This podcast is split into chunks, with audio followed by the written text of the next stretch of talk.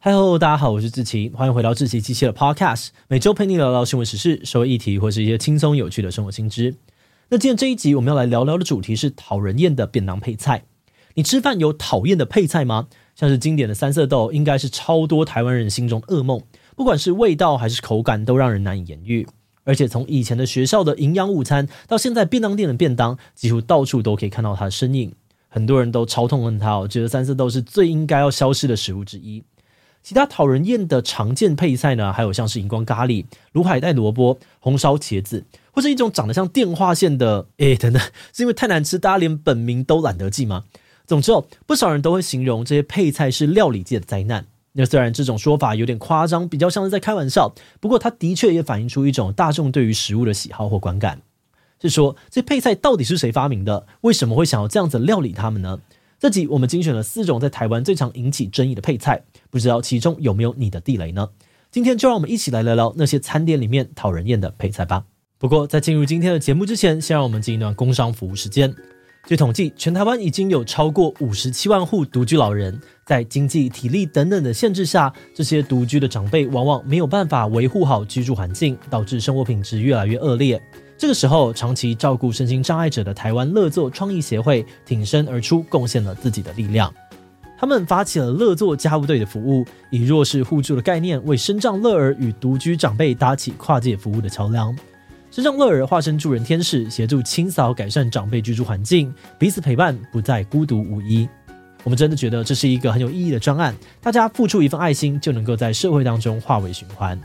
因此，我们很希望能够邀请大家一起来支持乐作家务队。现在只要每月捐款一百元，就可以同时帮助到身障乐儿与独居老人，而且捐款还会送身障乐儿代工包装的厚实暖心托特包哦。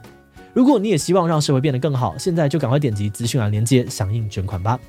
好的，那今天的工商服务时间就到这边，我们就开始进入节目的正题吧。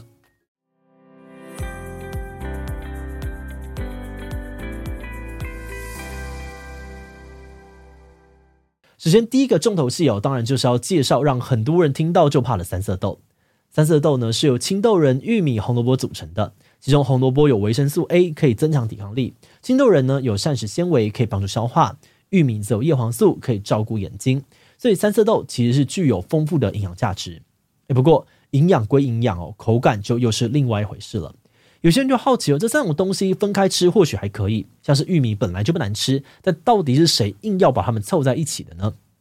答案是美国的冷冻技术之父克雷伦斯·伯仔。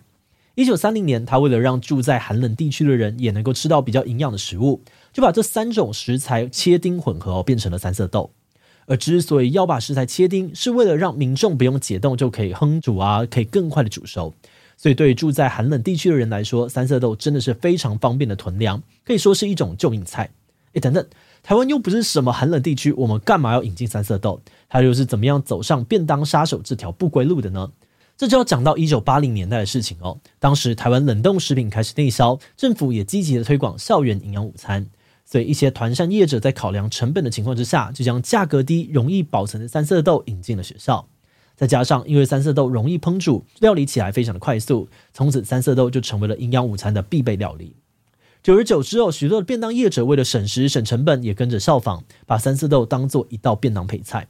不过，很多人却不喜欢三色豆，除了很可能是因为以前在学校吃到怕了，也可能呢是觉得三色豆冷冻过后不新鲜，煮起来的口感稠稠的，很难下咽。那当然，还是有些人还爱吃三色豆啦，因为就像刚刚说的，它方便好煮，不但呢可以加进炒饭啊、炒面，还能够再进化成各式各样的料理，像是三色豆醋糖醋鱼啊，或者是这三色豆油饭啊、三色豆披萨、三色豆蛋饼，总之变化真的是非常的丰富。好的，那第二个我们要介绍的就是我们常吃的咖喱了。一般我们知道的咖喱呢，有印度咖喱、泰式咖喱或者是日式咖喱等等，其中印度啊还有泰式都是用比较多香料，所以呢香气很饱满。日式呢，则是会加各种蔬菜熬煮，口感比较温和，吃起来甜甜的。那说到这个台式咖喱的特色是什么呢？没有错，就是呃特别黄，甚至黄到好像有点荧光的感觉。除了看起来不太自然，有些人也抱怨哦，台式的荧光咖喱几乎没有咖喱味，肉很少，几乎呢都是这个马铃薯啊，还有红萝卜等等，是营养午餐的噩梦之一。那到底为什么会变这样呢？其实主要也是跟料理方式有关。因为台式咖喱在制作时会先加入大量的姜黄，接着才是少许的香料，例如像是茴香啊、豆蔻、辣椒等等，也因此它的香气没有一般咖喱浓郁，颜色也会变成浅黄色的荧光咖喱。而至于咖喱里面没有肉，嗯，只能说这就跟成本有关了。而且啊，有些营养午餐呢，在料理咖喱时，为了节省时间，还会倒入太白粉、水勾芡。但如果没有掌握好这个粉跟水的比例，很容易就会让咖喱变得太浓或者太稀，影响口感。不过话说回来，这里还是要稍微的帮台式咖喱平反一下。实际上呢，咖喱里面的姜黄是可以帮助我们提升免疫力的。所以有专家就建议，如果要让咖喱变得好吃，可以延长炖煮时间，让食材啊还有酱汁有充分的时间混合，或是把太白粉换成面粉等等，都可以让咖喱变得更加的美味。